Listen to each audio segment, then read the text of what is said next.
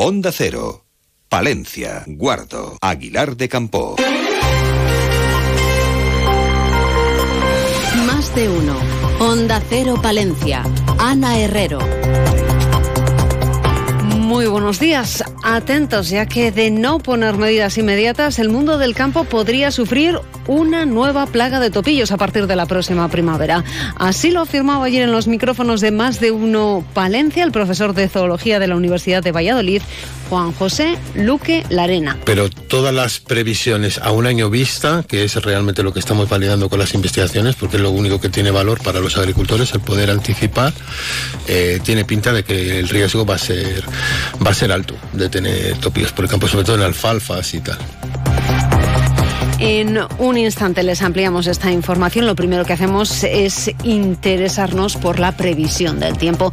Temperatura que en el centro de la capital palentina ronda en estos momentos los 9 grados. Luce Peda, desde la Agencia Estatal de Meteorología, nos cuenta esa previsión meteorológica para la jornada. Buenos días. Buenos días. Este martes continuamos con tiempo estable en la provincia de Palencia. Cielo poco nuboso, eso sí, aumentarán los intervalos de nubes medias y altas y a últimas horas del día se formarán nubes bajas en el norte de la provincia. Las temperaturas con pocos cambios y el viento flojo variable. La máxima prevista es de 27 grados en la capital y en Carrión de los Condes, 26 en Aguilar de Campo, 25 grados en Cervera de Pisuerga y 23 en Guardo. Es una información de la Agencia Estatal de Meteorología. Grupo Salmillán, Tanatorios Funerarias, les ofrece la noticia del día. El profesor de Zoología de la Universidad de Valladolid, Juan José Luque Larena, pasaba ayer por los micrófonos del programa Más de Uno Palencia y ha sido muy claro. Parece que los topillos están formando colonias y es muy probable que en la próxima primavera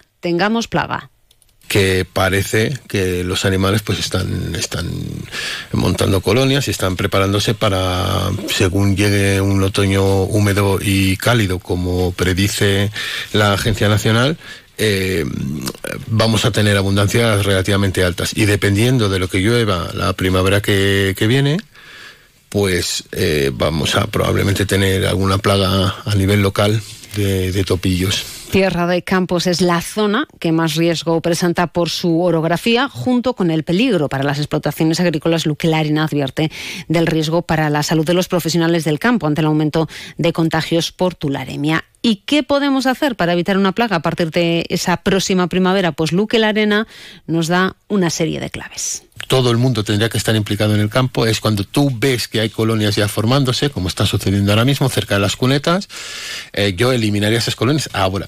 Si hay cuatro agujerillos, claro, claro, es que ahora es cuando hay que hacer algo en esos agujerillos, si no se van a transformar en muchísimas colonias que va a ser imparable. Y luego el, tener cerca una caja nido, como tienen los compañeros, un, árbol, facilita que en cuanto empieza a haber ratones por el campo, le facilitas la vida a las lechuzas, a todos los bichos que se comen a, los topillos y entonces... Grupo San Millán sigue creciendo en la capital y también en la provincia. En la calle Extremadura 12, nuevos velatorios crematorio con amplias y confortables salas. También en venta de baños y Villamuriel. Grupo San Millán. Siempre a su servicio las 24 horas del día en el teléfono 979 166 200. Y como les venimos contando, este sábado se celebra una concentración en el Carmen como consecuencia de lo que un grupo de vecinos considera como aumento de la inseguridad por el incremento de robos y venta de droga. Ayer le preguntábamos al respecto al subdelegado del Gobierno, Ángel Miguel, y afirma que por los datos que tiene la Policía Nacional, la situación no es tan grave como se denuncia por parte de este grupo de vecinos. Por lo que me está transmitiendo policía, lógicamente yo al, amparo de esto pues les he pedido información y me dicen que bueno que no es tampoco tanto lo que hay. Seguimos hablando de una, una ciudad segura en el marco de una, de, un, de una comunidad segura, de una provincia segura que hay sus momentos que cuando le toca a uno pues duele, perfectamente se puede entender, pero que bueno, que la situación no es ni mucho menos muy grave. Ángel Miguel confirma que pese a que los datos demuestran que la situación en el barrio no es grave, se ha aumentado la presencia policial y que próximamente anuncia se mantendrá una reunión con el Ayuntamiento de Palencia para abordar los datos reales de delincuencia en la capital. Una reunión que también reforzará la idea de la puesta en marcha de la policía de barrio. Y la próxima semana, los días 5 y 6 16 de octubre, Palencia coge el tercer Congreso de Control Interno Local, consolidando el modelo, fortaleciendo la profesión. Es el lema elegido para una cita en la que van a participar 450 especialistas de todo el país. El Congreso abordará temas como la aplicación efectiva de los planes antifraude o el solapamiento de las funciones en los ayuntamientos rurales. Así lo apunta la interventora general de la Diputación, Inmaculada Grajal que el objetivo primordial es establecer una base común de conocimiento, desarrollar criterios homogéneos, porque no podemos olvidar la heterogeneidad que existe en nuestros ayuntamientos y diputaciones. Eh, y es importante establecer criterios eh, que se puedan aplicar en todas ellas. Estos foros no cabe duda de que eh, sirven para eso y es su objetivo fundamental. Hablando de la Diputación, esa cita primero está organizada por la Intervención General de la Administración del Estado y la Diputación y les decía que hablando de la Diputación, apuntar que tres empresas han presentado oferta para la licitación del proyecto de construcción del complejo universitario Dacio Crespo. Por cierto, que la presidenta de la Diputación y del Partido Popular de Palencia ha valorado su inclusión en la Junta de Gobierno de la Federación Española de Municipios y Provincias. Siempre han reconocido esa labor y ese trabajo de la presencia del mundo rural, de los ayuntamientos, de la España de interior que representamos los presidentes de Diputación y, por lo tanto, eh, agradecer que pueda llevar la voz, la voz de también, en este caso, pues de todos los ayuntamientos de Palencia, de Castilla y León. 8 y 26 minutos. ¿Practicas ciclismo? ¿Quieres conocer lugares únicos? Tenemos lo que necesitas. El reto Cíclope. Un desafío para descubrir la provincia de Palencia a golpe de pedal. Cinco etapas y dos modalidades para recorrer a tu ritmo y conocer joyas del patrimonio natural y artístico, paisajes y pueblos palentinos sorprendentes y su rica gastronomía para reponer fuerzas.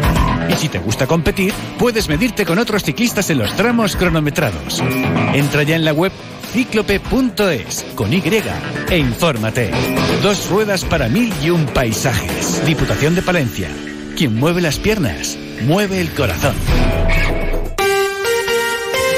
La delegada del Gobierno, Virginia Barcones, ha estado ayer en Palencia, en la Yutera, para animar a los jóvenes palentinos a solicitar el bono cultural. Palencia es la provincia que porcentualmente más solicita el bono cultural en nuestra comunidad, superando el 60% de solicitudes de la población diana. En esta convocatoria son 1.304 los jóvenes palentinos que cumplen 18 años y que tienen derecho a estos 400 euros para adquirir libros, discos o comprar entradas. El plazo de solicitud del bono cultural finaliza el 30 de septiembre. Escuchamos a Virginia Barcones. Además, con ello, el Gobierno de España eh, ayuda a un sector, al sector cultural, que desde la pandemia se vio gravemente afectado, que le viene, le viene costando recuperar eh, las cifras anteriores a la pandemia, así que el objetivo es doble los jóvenes, al cumplir 18 años, tienen este bono para acceder a la cultura y el sector de la cultura eh, se refuerza. Como decía, en Palencia 1.304 jóvenes pueden ser beneficiarios y esto va a reportar eh, a la provincia la llegada de 522.000 euros. Y ahora hablamos de nuestro mundo rural. Onda Cero con el mundo rural palentino. En Onda Cero hablamos de nuestros pueblos, de sus gentes e iniciativas. Y miramos a Baltanaz, que este fin de semana, este domingo, acoge la octava prueba del circuito BTT Diputación de Palencia. Se trata de la primera edición de la Copa Diputación de BTT. Se han preparado dos recorridos, el puntuable de 60 kilómetros y 1000 metros de desnivel. Enrique Hermoso, que es el coordinador de deportes de la Diputación. Es una prueba que técnicamente se puede hacer, pero que físicamente exige, porque es una prueba que se suele denominar como rompepiernas, que tiene eh, bastantes subidas y bajadas, no grandes, pero importantes, y que atraviesa zonas un poco complicadillas desde el punto de vista físico. ¿eh? Los interesados pueden inscribirse, pueden apuntarse hasta este viernes 29 de septiembre y se espera llegar a los 200 participantes. Miramos para despedirnos al mundo de la cultura. El Jazz Palencia Festival celebra este noviembre su décimo aniversario con estrellas de renombre mundial como la pianista Hiromi, el contrabajista Kyle Eastwood y el guitarrista Mike Sten. El ciclo se abre el sábado 4 en el Teatro Principal. Terminamos, alcanzamos las ocho y media. Pasen un buen día. Son las ocho y media en punto de la mañana, son las siete y media en punto en Canarias. Más